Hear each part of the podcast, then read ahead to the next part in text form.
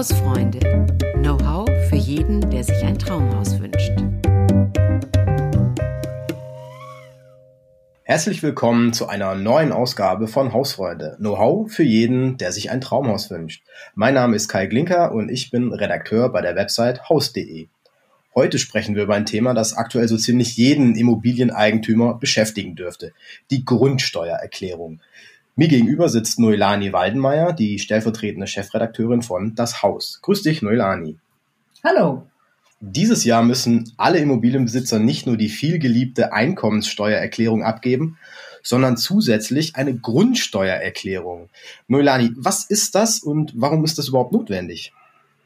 Ja, die Gemeinden erheben jährlich eine Grundsteuer von den Immobilieneigentümern. Das ist nicht zu verwechseln mit der Grunderwerbsteuer, die, die bezahlt werden muss, wenn ich ein Grundstück oder eine Immobilie kaufe, sondern die jährliche Abgabe dafür, dass ich Grundbesitz habe. Und die Höhe dieser Grundsteuer, die hängt auch mit dem Wert der Immobilie zusammen. Ähm, und die, diese sogenannten Einheitswerte beruhen aber auf ganz alten Daten. In den alten Bundesländern ist das von 1964 und in neuen Bundesländern sogar von 1935. Wir wissen natürlich alle, dass sich die Immobilienwerte stark verändert haben. Und das Verfassungsgericht das Bundesverfassungsgericht hat deswegen 2018 die Grundsteuer, wie sie jetzt erhoben wird, für verfassungswidrig erklärt. Das heißt, sie muss reformiert werden. Wird sie das nicht, dürfen ab 2025 die Länder und Gemeinden keine Grundsteuer mehr erheben. So. Okay, das und, heißt dann im Endeffekt, dass jetzt quasi jedes Grundstück neu bewertet werden muss. Genau. Und zwar alle 36 Millionen Immobilien in Deutschland müssen neu bewertet werden. Da müssen sie nicht einzeln begutachtet werden, da kommt niemand ins Haus oder in die Wohnung, sondern die Eigentümer müssen eben diese Grundsteuererklärung abgeben. Und betroffen ist jeder, der ein Haus besitzt, eine Wohnung oder aber auch ein Grundstück. Das kann auch forstwirtschaftlich oder landwirtschaftlich genutzt worden sein. Und, ähm, und wie muss ich mir das dann jetzt vorstellen? Ist dann jeder Immobilienbesitzer oder jeder Grundstücksbesitzer im Endeffekt äh, ein Steuerformular einreichen mit den Daten zu seinem Grundstück? Ja, ganz genau. Also im, im Prinzip ja. Äh, es gibt, gilt ein Abgabezeitraum vom 1. Juli bis 31. Oktober und das soll über das Steuerprogramm Elster erfolgen das, das man ja auch von der Einkommensteuer schon kennt. Also Elster läuft ja komplett online ab, aber es gibt ja noch durchaus viele, die die Einkommensteuererklärung auf Papier abgeben. Geht das denn auch noch bei der Grundsteuererklärung dann oder ist das überhaupt nicht möglich? Naja, die, die Finanzämter hätten es natürlich am allerliebsten digital, weil sie es dann leichter verarbeiten können. Aber im, Grund, im Grundsatz geht es schon auch äh, auf Papierform. Manche Bundesländer wie Bayern, die bieten grundsätzlich beide Varianten an. Andere machen es einen nicht so einfach, da muss man einen Antrag stellen. Aber im Prinzip ist es möglich. Was auch möglich ist, dass man den, den Elster-Zugang von einem nahen Angehörigen nutzt. Das heißt, dass der Sohn zum Beispiel für die Mutter, die Grundbesitz hat, äh, das, das über seinen Elster-Account macht. Das wäre eine Möglichkeit. Okay. Mhm. Und ähm, jetzt haben ja alle immer super große Lust, ihre Einsteuer Einkommensteuererklärung schon zu machen. Und ähm, das ist ja bei der Grundsteuererklärung nicht anders. Und Deswegen geben es ja viele an Steuerberater ab und äh, auch bei dem Versand über Elster. Kann das denn der Steuerberater auch machen jetzt bei der, bei der Grundsteuererklärung oder ist das, äh, muss da wirklich jeder selber ran? Nein, also im Prinzip geht das schon. Es geht, also es muss allerdings ein richtiger Steuerberater sein. Es geht jetzt kein äh, Lohnsteuerhilfeverein, weil es ja keine Lohnsteuer ist. Ja. Und dann kann der Steuerberater das, ja, er, er kann im Prinzip beim Auf, das Ausfüllen übernehmen. Ja? Mhm. Die Übermittlung an, an den Fiskus, er kann fehlende Daten beschaffen, aber der Steuerberater hat keinen Einfluss auf die Höhe der späteren Grundsteuer. Das ist ganz anders als bei der Einkommensteuer. Nicht? Da, da kann so ein Steuerberater ja einiges bewirken. Das kann er hier nicht. Und für ihn gilt auch der gleiche Abgabetermin. Das heißt, ein Steuerberater, der kostet ja auch einiges. Mhm der ist vor allem sinnvoll, wenn man mehrere Immobilien hat ja. und ohnehin alles über einen Steuerberater machen lässt. Für den typischen Eigenheimbesitzer bringt es, glaube ich, nicht sehr viel, nicht? weil die größte Aufgabe ist das Zusammentragen der Immobiliendaten. Und da ist der Eigentümer gefragt. Ein Steuerberater ist kein Immobilienexperte. Der kann da wirklich nur ja, administrativ so ein bisschen helfen. Der erfüllt eigentlich nur die Daten ein. Also genau, er tippt. Ja, und äh, wenn du jetzt gerade sagst, ähm, dass äh, das Wichtigste sind die, ist die zusammen, das Zusammentragen der Daten, ähm, welche, welche Daten werden denn da benötigt? Ist das äh, die Adresse, die Größe des Hauses, beziehungsweise des Grundstücks ja dann, denke ich mir? Als so ja. kompliziert kann es ja eigentlich nicht sein, oder? Äh, ja, es sind schon einige Daten dabei, die man nicht unbedingt parat hat. Was genau benötigt wird, hängt von dem neuen Berechnungsmodell ab. Mhm. Weil die Grundsteuer ist Landessache und die Länder können frei entscheiden, nach welchem Berechnungsmodell sie die Grundsteuer erheben. Der Bund hat jetzt einen Vorschlag gemacht, aber dem folgen nicht alle. Mhm. Das heißt, ähm, es gibt dann jetzt 16 verschiedene Berechnungsmodelle oder, oder Bewertungsmodelle oder wie läuft das? Nein, es gibt keine 16 verschiedenen Be Bewertungsmodelle, aber es gibt in der Tat 16 verschiedene Grundsteuererklärungen. Das heißt also, es wird keine identischen Formulare geben. Mhm. Allerdings beruhen sie insgesamt auf drei Grundtypen. Das ist einmal das Bundesmodell. Ja. Da ist vor allem der Verkehrswert der Immobilie entscheidend. Dann gibt es ein sogenanntes Flächenmodell und ein Bodenwertmodell. Das Bodenwertmodell äh, gibt es nur in Baden-Württemberg.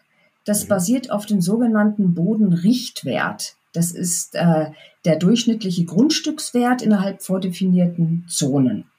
Dann das Flächenmodell beziehungsweise Flächenlagemodell. Da spielt der Wert von Grundstück und Immobilie gar keine Rolle, sondern es geht nur um die Größe der Immobilie und gegebenenfalls auch um die Lage. Und für dieses Modell haben sich Bayern, Hamburg, Hessen und Niedersachsen entschieden. Und das Bundesmodell, da geht es um den Verkehrswert, um den Wert der, der Immobilie. Das sind die restlichen elf Bundesländer. Und beim Bundesmodell werden die meisten Daten verlangt.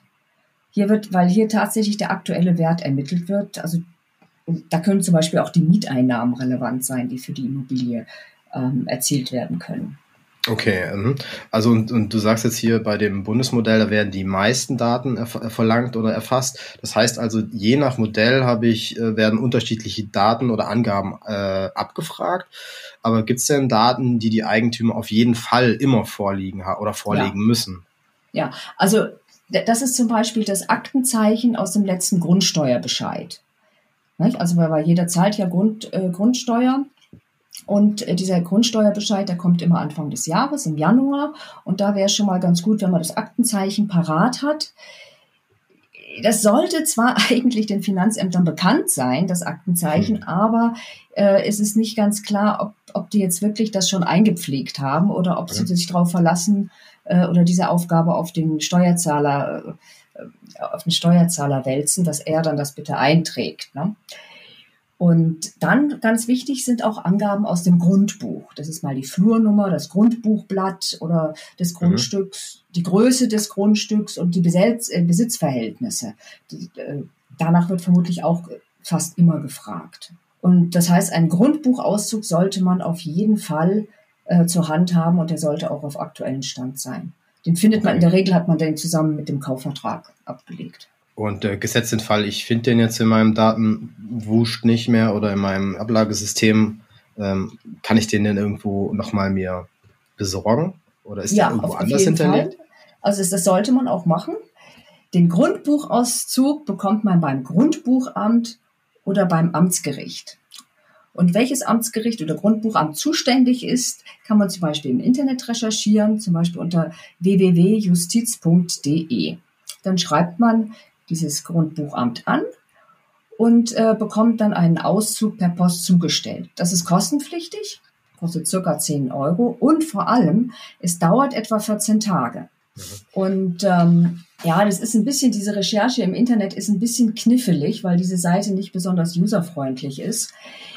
Deswegen ähm, gibt es auch Online-Dienste, die die Antragstellung übernehmen. Die kosten nochmal 25 Euro extra. Ähm, die beschleunigen den Vorgang ja. aber nicht, die erleichtern okay. einfach nur die Antragstellung. Also es ist ein ähnlich, ähnliches Modell dann in dem Fall wie beim, beim, ähm, beim Steuerberater, der kann auch nur ähm, unterstützen und nicht quasi an die Hauptarbeit abnehmen. G genau, genau. Okay. Aber wenn man nicht mit sich zurechtkommt und gar nicht weiß, äh, wie, wie ich jetzt an, an, an ans Amtgericht komm, Amtsgericht komme, dann ist das eine Möglichkeit. Aber es wird nicht schneller. Also okay. Also es dauert, wie gesagt, gut, gut 14 Tage, weil, ja. weil die es per Post zuschicken. Also nichts für den letzten Drücker auf jeden Fall. Auf jeden Fall, ja. Gut. Dann, ähm, du hattest gesagt, ähm, Baden-Württemberg verwendet als einziges Bundesland den Boden, das Bodenwertmodell. Und äh, da wird nach dem Bodenrichtwert gefragt. Und was ist dieser Bodenrichtwert und wie wird der ermittelt? Ja, der Bodenrichtwert, das sind die Durchschnittswerte von Grundstücken einer Gemeinde und die beruhen auf tatsächlichen Verkaufspreisen. Das heißt, die Notare, die einen, den ein Kaufvertrag hier immer äh, beglaubigen müssen, die geben mhm. die Preise der beurkundeten Kaufverträge an die jeweilige Gemeinde weiter. Und das ist dann tatsächlich auch recherchierbar, teilweise öffentlich recherchierbar unter bodenrichtwerte-boris.de. Bodenrichtwerte-boris.de. So, ähm, die Liste ist nicht ganz komplett und vor allem die Daten, die dort veröffentlicht werden, die soll man auch nicht verwenden für die Grundsteuererklärung. Aber dort sind dann die Links zur richtigen Datenquelle mhm. zu finden. Also das ist nur. Ja, das heißt, wenn, ja. wenn, äh, wenn nach einem Bodenrichtwert gefragt ist, dann gehe ich auf bodenrichtwerte-boris.de ja. Und schaue, je nachdem, welches äh, Finanzamt für mich zuständig ist, Baden, Baden-Württemberg, Stuttgart, und äh, klick auf den Link und da hangel ich mich dann eben okay. zu meiner, zu meinetwegen zu Stuttgart durch und äh, mhm. schaue dann, wo dann in meiner, in meiner Straße, wie dann die, die Preise liegen. Und diesen Bodenrichtwert, den übernehme ich dann einfach eine, eine Wohnung oder ein Haus gebraucht zu kaufen, ist jetzt auch keine Seltenheit. Und äh, finde ich dort die Wohnfläche ebenfalls im Grundriss oder im Kaufvertrag? Ja, das mit dem, mit der Wohnfläche ist gar nicht so trivial, wie man vielleicht denkt. Also wenn ich jetzt von einem Kau Bauträger gekauft habe, vor nicht allzu langer Zeit, dann habe ich bestimmt noch den Kaufvertrag vorliegen und da dürfte das ja auch drinstehen, in der Regel die, die Größe der Grundfläche. Wenn ich jetzt aber ein Bestandsgebäude gekauft habe, liegt mir der ursprüngliche Kaufvertrag äh, ja in der Regel nicht vor. Wenn ich Glück habe, habe ich einen richtigen Architektengrundriss. Der könnte, könnte weiterhelfen. Der hilft auf jeden Fall weiter. Allerdings, so ein Architektengrundriss, der gibt nicht die Wohnfläche an, sondern der gibt die Längen der einzelnen Wände an. Und dann ist es die Herausforderung, wenn die Räume nicht ganz exakt rechteckig sind, dass ich anhand der einzelnen Längen mhm. wenn es Vorsprünge vorhanden sind hier und da, dass ich da die, die Fläche berechne. Also ist quasi Grundwissen in Flächenberechnung gefragt. Okay. Also äh, das, kann, das, kann, das kann knifflig werden und vor allem sehr knifflig sind auch Dachschrägen. Okay. Wenn das Haus besser Dachschrägen... Kein, also, ja, besser kein Schloss kaufen in dem Fall. Also. Na, wenn man ein Schloss hat, ist es sehr schwierig, ja. Und, und dann, äh, ja, gerade bei Dach, Dachschrägen, da sagt nämlich die Wohnflächenverordnung, dass bis zu einem Licht, Meter lichter Höhe, das heißt dort, wo selbst ein Kind, das nur ein Meter hoch groß ist, nicht mehr stehen kann, alles, was da drunter ist, zählt überhaupt nicht mehr zur Wohnfläche. Mhm, okay. Und alles von einem Meter bis zu zwei Meter zählt die Hälfte. Und ab zwei Meter lichter Höhe, also wenn ein Mensch mit zwei Meter Größe aufrecht stehen kann, ab da wird komplett gezählt. Und auch zu Balkonen und Terrassen gibt es auch äh, eine Regelung. Die zählen nämlich nur zu 25 Prozent nach der okay. Wohnflächenverordnung. Und da kann es sein, dass im Bauträgervertrag bei kleinen Balkonen oder Terrassen, die diese aber zur Hälfte zur Wohnfläche dazu gezählt werden. Also da wäre ich jetzt ein bisschen vorsichtig, das jetzt mhm. einfach okay. zu übernehmen vom Bauträger. Die Wohnfläche zu berechnen kann man, ist mühsam. Und da gibt es aber auch Dienstleister im Internet, äh, die die Berechnung übernehmen. Da schicke ich einfach den, wenn ich das habe, den amtlichen Grundriss ein oder ich messe okay. selber einfach nur die, die Längen ab und überlasse mhm. die Berechnung äh, diesem Dienstleister und das kostet dann 50 bis 70 Euro. Okay, das reicht dann schon, wenn ich dann meinetwegen groben Grundriss zeichne und alle Wände exakt genau. ausmesse. Okay. Ge genau, das, das, das reicht, ja.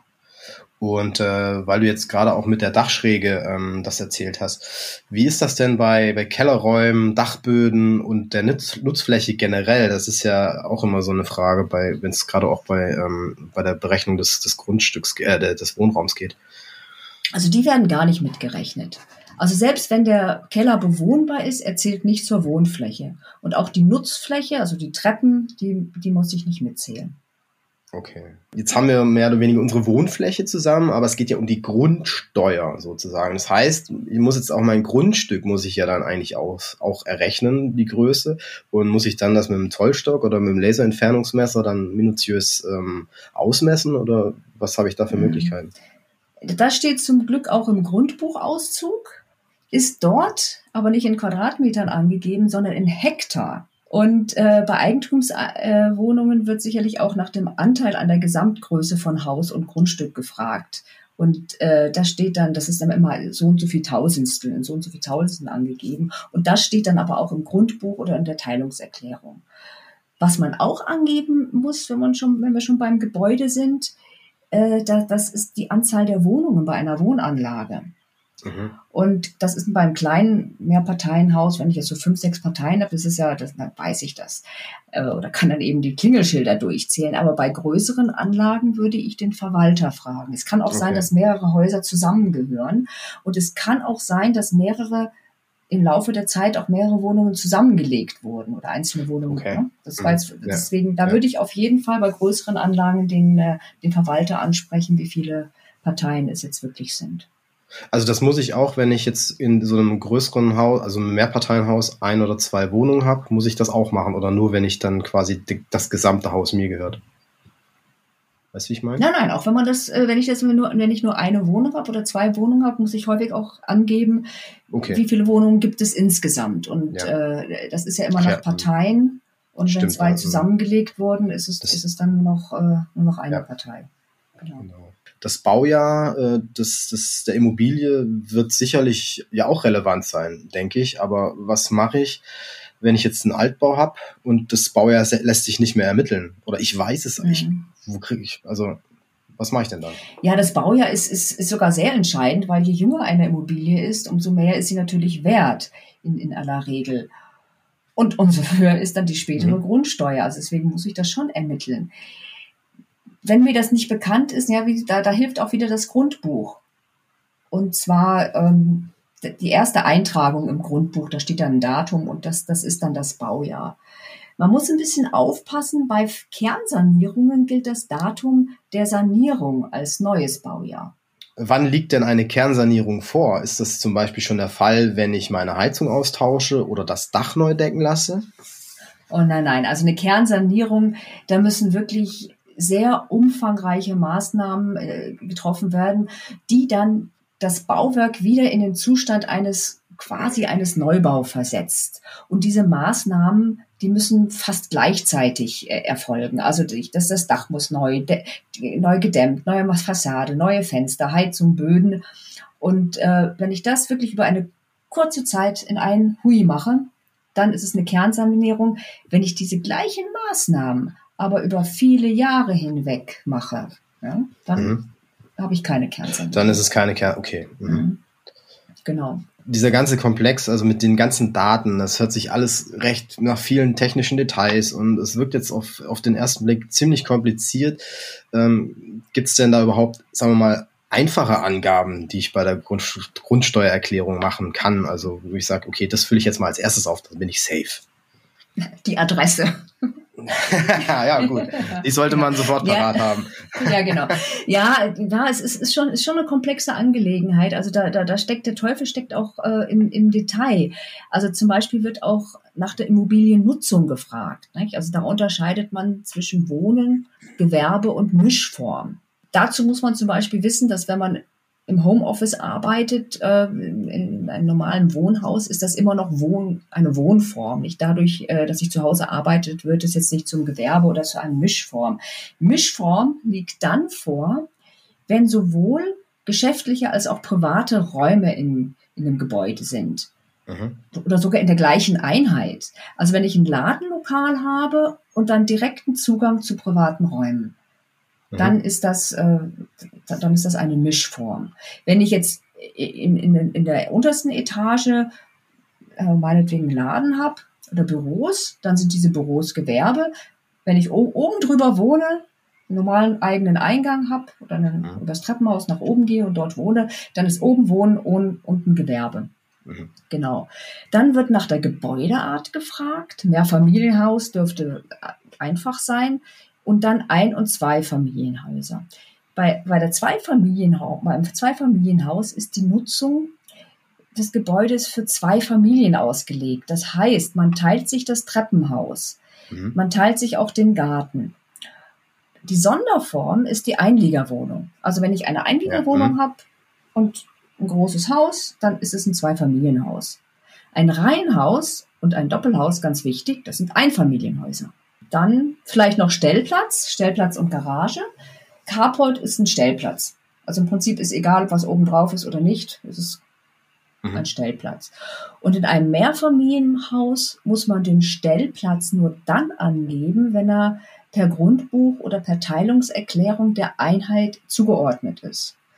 Das ist ähm, auf dem Land ist das häufig der Fall. Da hat man ein Mehrfamilienhaus mhm. und davor irgendwie eine große Fläche und da darf sich jeder hinstellen, wo er mag. Mhm. Und da muss man den Stellplatz nicht angeben als zugehörig zur Wohnung. Weil, ja, okay. Ja. ja. Also es sind ja jede Menge Daten und äh, was die Frist ist ja, glaube ich, Oktober also oder Ende genau. Oktober. Ja, ist knapp, drei die, Monate. Ja, äh, was passiert denn, wenn ich dann äh, nicht, wenn ich, ja, ich kann nicht und ich bin dauernd unterwegs, ich schaffe das einfach nicht. Muss ich dann eine Geldstrafe zahlen oder wie läuft das? Ja, also wer sich jetzt standhaft weigert, wird sicherlich irgendwann äh, zur Kasse gebeten werden. Aber grundsätzlich bei jeder Steuererklärung ist auch eine Fristverlängerung möglich. Das kennt man ja auch schon bei der Einkommensteuer. Mhm. Die muss man beantragen und man muss einen guten Grund nennen. Also wenn ich zum Beispiel krank war oder wenn ich einen langen Auslandsaufenthalt hatte oder wenn ich Angehörige gepflegt habe, dann teile ich das schriftlich mit und bitte um Verlängerung und dann müsste das auch, dann wird das gehen. Okay. So, und jetzt nehmen wir mal an, ähm, ich kaufe zwischen Juli und Oktober eine Immobilie wer macht denn dann bitte schön die Grundsteuererklärung? Weil es hm. sind ja im Prinzip gibt es ja zwei Eigentümer für dieses Jahr. Ja, ah ja, das ist aber, darüber haben wir noch gar nicht geredet. Ja, Stichtag ist in der Tat der 1.1.22, also 1. Januar dieses Jahres. Das heißt, es werden die Eigentumsverhältnisse so erfasst, wie sie im Januar dieses Jahres waren. Das heißt, wenn ich im Februar eine Immobilie verkauft habe, dann muss ich immer noch die okay. Grundsteuererklärung machen, weil ich ja im Januar, am 1. Januar immer noch Eigentümer war. Ja. Und Veränderungen an der äh, Immobilie, die nach dem 1.1. gemacht wurden, die werden auch nicht berücksichtigt. Also meinetwegen, ich habe das Dach ausgebaut und habe mehr Wohnfläche, dann brauche ich die nicht mhm. mitzuzählen. Oder okay. bei vermieteten äh, Objekten, ich habe die Miete erhöht, dann gilt die Miete aber vom 1.1. Oder wenn mhm. ich ein Grundstück gekauft habe und da jetzt baue, wenn ich aber im Januar nur das Grundstück hatte, dann zählt das nur das Grundstück. Okay. So, jetzt gehen wir mal davon aus, wir haben alle Daten, die wir brauchen oder die das Finanzamt von uns haben möchte, zu unserem Grundstück haben wir zusammengetragen und die auch übermittelt. Und ähm, wie wird diese Grundsteuer denn jetzt eigentlich genau berechnet? Gut, es ist jetzt vereinfacht ausgedrückt. Ja, natürlich. Also. Ja, ja, ganz, ganz vereinfacht. Also, mit der Grundsteuererklärung wird ja der Grundbesitz neu bewertet. Und das ergibt eine Zahl, das ist der sogenannte Grundsteuerwert oder Einheitswert. Also im Prinzip, was die Immobilie wert ist. Ne? Ja. Sagen wir mal 300.000. Mhm. Das heißt, auf Landesebene haben dann zwei gleichwertige Immobilien den gleichen Grundsteuerwert. Mhm. Logisch, ne? weil sie nach dem gleichen Modell berechnet werden. Und das ist schon mal Voraussetzung dafür, dass später die gleich hohe Grundsteuer erhoben werden kann. Mhm. Ja. Gut. Dann wird der Grundsteuerwert mit einer Steuermesszahl multipliziert. Steuermesszahl ist eine Prozentzahl und das ist im Prinzip einfach ein, eine Zahl, mit denen die Finanzämter nach Gebäudeart differenzieren können. Also eine gewerbliche Immobilie soll höher besteuert werden als mhm. eine Wohnimmobilie, deswegen hat sie eine höhere Steuermesszahl. Mhm. Andersherum Sozialwohnungen und Denkmäler haben eine niedrigere ähm, Steuermesszahl, weil sie niedriger besteuert werden sollen. Die Steuermesszahl für Wohngebäude beträgt übrigens 0,031 Prozent. Also eine mhm. Prozentzahl. Okay. Aha. So. Jetzt kommt nur noch ein Faktor. Und zwar, das ist der Hebesatz der Gemeinde. Also das Ganze wird dann mit dem Hebesatz der Gemeinde multipliziert, auch eine Prozentzahl. Und die Prozentzahl legt die Gemeinde frei fest. Das können zum Beispiel 500 Prozent sein oder 300 Prozent oder 400 Prozent, whatever. Und damit können die Gemeinden frei über die tatsächliche endgültige Höhe der Grundsteuer entscheiden, nicht? Weil je höher ihr Hebesatz, umso höher die Grund, Grundsteuer dann. Mhm. Das heißt, ähm, dieser He diesen, diesem Hebesatz sind dem Gren ist der willkürlich bei der, oder willkürlich nicht, aber ist der, liegt der komplett in der Entscheidungsgewalt der Gemeinde oder ja. Ja, also der ist per Gesetz ist der überhaupt nicht beschränkt. Äh, dazu muss man wissen, dass die Grundsteuer ist eine der wichtigsten Einnahmequellen für die Gemeinden, neben der Gewerbesteuer. So, und Gemeinden, die Geld brauchen, die erheben eine hohe Grundsteuer. Und dann kommt das Phänomen, dass jetzt, ja, im teuren München zahlt man weniger Grundsteuer als in Duisburg oder in Berlin, weil München äh, wirtschaftlich ja einfach sehr gut dasteht und genügend andere Einnahmequellen hat. So ganz, so ganz ohne Grenzen ist es dann doch nicht, weil der Gemeinderat entscheidet über die Höhe des Hebesatzes und der wird demokratisch gewählt. Also insofern kann, können sie doch nicht Okay, so ganz machen, was sie kann wollen. dann, der kann dann auch abgestraft werden, sozusagen. Genau, genau. So, dann wagen wir doch mal einen Blick in die Zukunft. Ähm, wird die neue Grundsteuer ab 2025 dann teurer? Ja, also der Gesetzgeber hat eigentlich gesagt, die Neuberechnung soll aufkommensneutral sein. Aufkommensneutral heißt so viel, es ist nicht Ziel der Reform, äh, dass das mehr eingenommen wird. Insgesamt sind es übrigens 14 Milliarden Euro im Jahr, die, die da so in den Kassen, in die Kassen der Gemeinden fließen. Aber aufgrund dieser Neubewertung kann es schon sein, dass es äh, in manchen Regionen, also der Einheitswert natürlich höher ist, äh, weil sich der Verkehrswert ja auch sehr regional sehr unterschiedlich verändert hat. Mhm. Und daraus kann sich durchaus eine höhere Besteuerung ableiten. Ja. Strukturschwache Gebiete, da ist der Verkehrswert gegebenenfalls geringer als im heutigen System. Trotzdem glaube ich, dass der Finanzbedarf der Gemeinden eher wachsen wird. Also deswegen wäre eigentlich davon auszugehen, dass es doch insgesamt teurer wird. Mhm. Also ich glaube, an der Grundsteuer wird die Inflation auch nicht vorbeigehen. Okay. Ja. So, jetzt haben wir den Komplex ja eigentlich mal ganz gut umrissen. Äh, wer, wenn ich jetzt, wo gibt's noch Infos oder wer hilft mir weiter, wenn ich mal irgendwie äh, überhaupt gar nicht mehr durchblick? Also gr- äh, grundsätzlich ist die Grundsteuererklärung eine Sache der Finanzämter. Ja. Da richte ich mich einfach an die Finanzämter der Länder. Die haben Portale im Internet aufgesetzt. Und da stehen online sehr viele Informationen bereit. Da sind teilweise auch, auch äh, Rufnummern, wo man, wo man sich dann auch persönlich äh, erkundigen kann.